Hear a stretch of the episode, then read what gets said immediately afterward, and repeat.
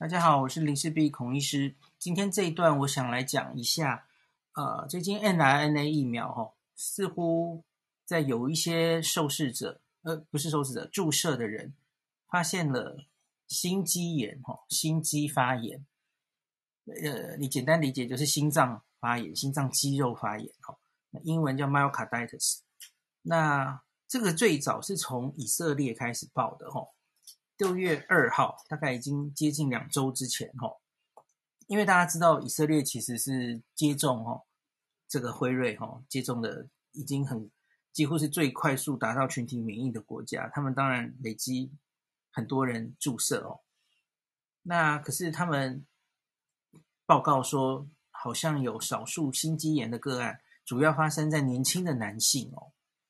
那以色列的卫生部表示，这些案例可能跟接种疫苗有关。什么样子呢？数据是这样子的哦。去年十二月开始施打辉瑞，那到今年五月之间，哦，五百万名已经接种疫苗的人士之中，哦，共通报了两百七十五件心肌炎的案例。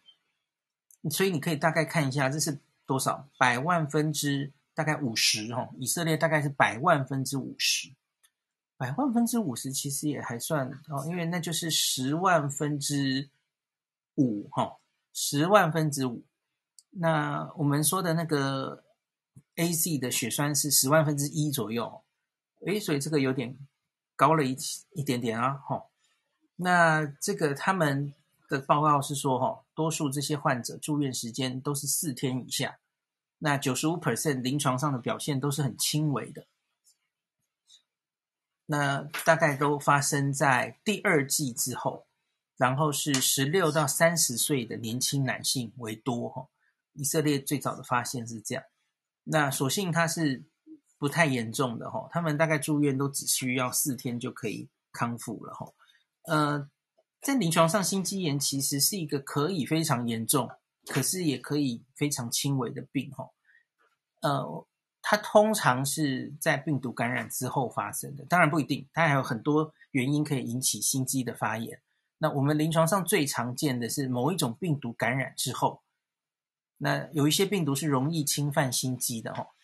最常见、最常见的就是肠病毒。肠病毒里面有好几型嘛，大家知道侵犯前几年侵犯小朋友一个肠病毒七十一型很有名哦。那肠病毒其实里面还有很多什么？Echovirus 啊，克沙奇 A、克沙奇 B 等等哦。那克沙奇病毒它特别容易攻击心脏，那容易去爱去心脏，所以造成一些心肌的发炎。所以我们临床上不管大人或小朋友哦，最常见会在某一个感冒之后哦，结果很严重哦，有些人变喘，然后胸闷、胸痛哦，出现心律不整哦。然后你去做他的心电图或是抽血，看见他心脏的酵素变高，哦，心肌发炎了吼。那这个可以很严重，有些会甚至很快就丧命哦。那可是也可以很轻微哦。那像这一次这个打了这个辉瑞疫苗之后，看起来似乎都是轻微的为主哈。那大概就这样。那他们也通报了 CDC 嘛，当然。那我们接下来看美国最近的消息哈，美国当然也开始注意到这件事。那有这个更多的资料显示了哈，打 BNT 跟莫德纳同样都是 mRNA 疫苗，都有发生心肌炎的报告哈。那美国 CDC 到最新今天的上报的新闻说，他们是正在调查，已经大概八百例了哈。八百例，大家知道美国当然是这两种 mRNA 疫苗打得更多了哈。那一样，它也是看到主要都发生在年轻男性身上哦。那目前尚无法确定是否全数都跟疫苗有关，这很重要嘛哈。因为心肌炎本来就是一个你不打疫苗的话，自然也可能会发生的一种疾病，所以要先去厘清它到底跟疫苗有没有因果关系嘛？它有没有比自然发生率高哦？跟疫苗施打的时间顺顺序有没有时间呃非常近的因果关系？就比方说我们说 TTS 哦，几乎都是在打第一剂的四到二十八天内出现，所以它时序上的因果关系很明显哦。那纽约时报报道，哦，根据美国联邦官员十号召开的疫苗安全会议，哦，他们正在检视将近八百例的心肌炎 （myocarditis） 还有心包膜炎，就是包在心脏外面的那层膜，哦 （pericarditis） 的罕见的这种可能是疫苗副作用的状况，哦。那虽然现阶段因为这种的发生率，哦，不是所有案例都被证实跟施打疫苗有关，专家也认为接种疫苗利大于弊。可是当天呈现的报告内容确实让部分专家感到担忧，哦，因为有超过半数的案例，美国的这八百近八百例里面，哦，超过半数发生在十二到二十四岁族群，哦。那可是这个族群只占数百万剂已经接种疫苗中的九 percent。大家知道，呃，十二到二十四嘛，吼，年轻人本来就是接种顺位比较后面。那辉瑞，吼，辉瑞是十六岁以上可是打，莫德纳十八岁以上嘛。那辉瑞最近才往下，已经扩展到十二岁青少年可以打。所以因此，这群人在美国现在其实只吃打了九 percent 而已，吼。那所以他们是不是这个副作用会比较严重？那是现在非常需要厘清的问题吼，因为这群人在美国也还没有大量施打疫苗。那这个重要的时间是六月十八号，六月十八号美国 CDC 会开会研讨这件事情哦。到那时候应该会有更多数据来厘清，那有一点类似。之前大家记不记得，交生疫苗也发生了 TTS 的时候，哦，美国 CDC 也是开了一整天的会，而且还开两次嘛，哦，那所以我我相信，然后呢也是很公开，都是网上大家可以去参加，哦。那这群资料是这样，哦，三分之二的案例都是年轻男性，中位数大概三十岁。那这个第至于到底是第一季还是第二季，哦，其实都有哈，施打第一季之后有两百一十六个人发生，那第二季之后是五百七十三个人哈，似乎第二季出现的几率大一倍，可是第一季也有机会出现哈。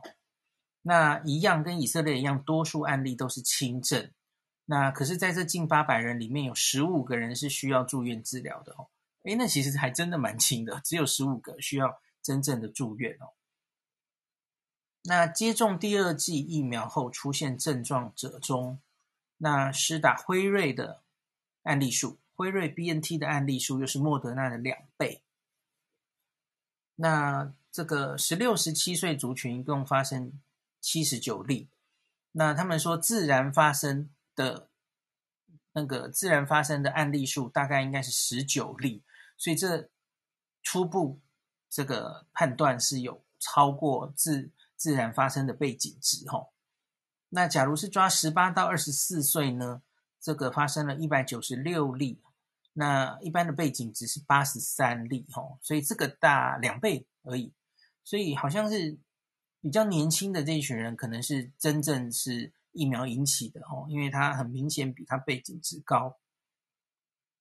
可是我觉得这个背景值其实也有点难说，有点像吴医师，我赞同吴医师早上的的。评论哈，因为心肌炎这个病哈，它确实的发生率可能有点低估啊，因为它通常在我刚刚说哈，要很严重的它才会来就医，有一些轻微的，就算假如是四天就过去的这种哦，那通常就是就过去了，他也不一定会到医院来哦。好，所以因此这个事情大概现在就是。可能还不能完全断定它一定是 mRNA 疫苗造成的哦。那我相信下礼拜五的 CDC 开完会之后，大概会有一个比较确切的答案哦。那大概也只有美国可以告诉我们答案，呃，不是因为最有资格告诉我们答案，因为他们打 mRNA 疫苗打的最多嘛，所有的资料库都在他们手上哈。那所以我觉得就再等一下哈。那大家也不用太台湾的大家啦，不用太。惊慌，或是觉得这个消息怎么样？因为第一个，我们莫德纳疫苗其实还很少。那在那个年轻人，哈，二十四岁以下的年轻人，目前都还没什么太大的机会打到莫德纳了哈。好，当然有一些年轻医护哈，现在医护有机会打到莫德纳哈，所以二十四岁以下的医护你小心一点哦。可是机几率看起来可能是百万分之五左右啦，好，大概是这样子的几率。诶，那最后我也看一下日本，那随着国际专关注这个议题，日本也有哦，日本也发生了，因为大家知道日本也是打辉瑞疫苗。那目前日本是七例哈，厚生劳动省公布哈，目前有七例出现心肌炎的症状。那日本现在已经有九百七十六万人接种了辉瑞疫苗，所以你看这个是什么？这是接近一千万，只有七例，所以那就是百万分之零点七。OK，这个好像诶，是不是我们又又东方人又比西方人少了哈？不知道了哈。那可是日本的年龄层又不太一样啊，日本是二十多岁到六十多岁的男女哦，有心肌炎或是心包膜炎。那这七个里面有六个是男生，都是第二季之后发生哦。在每个国家不太一样。那后老沈说这种情况不至于会对疫苗接种体制造成影响的重大忧郁哦。那他将持续收集国内外的资讯哦。那他们有访问日本庆应大学的心脏内科教授哦，福田教授，他说，因为病毒感染引发心肌炎，一旦重症是攸关生死，必须非常留意。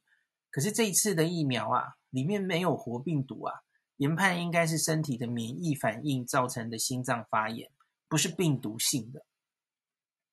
那福田说，尽管考量哦，疫苗接种完成。可能引发心肌炎并进行因应很重要，但至少目前看起来，哦，疫苗引发的症状不会比病毒本身造成的来得严重，哦。综综合国内外目前看到的报告，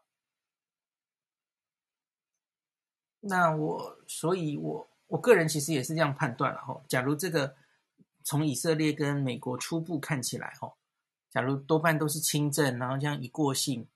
目前虽然那么多案例，其实也没有人因此死亡嘛，所以我觉得它跟 AZ 造成 TTS 那个严重性是完全不一样的哦。那所以我个人不会太担心这件事。那只是就是年轻人啦，年轻人本来就是得新冠之后他重症的风险比较低的一群，所以那群比方说十四到二十岁那群人哦，是不是还真的要打辉瑞？是不是反而应该？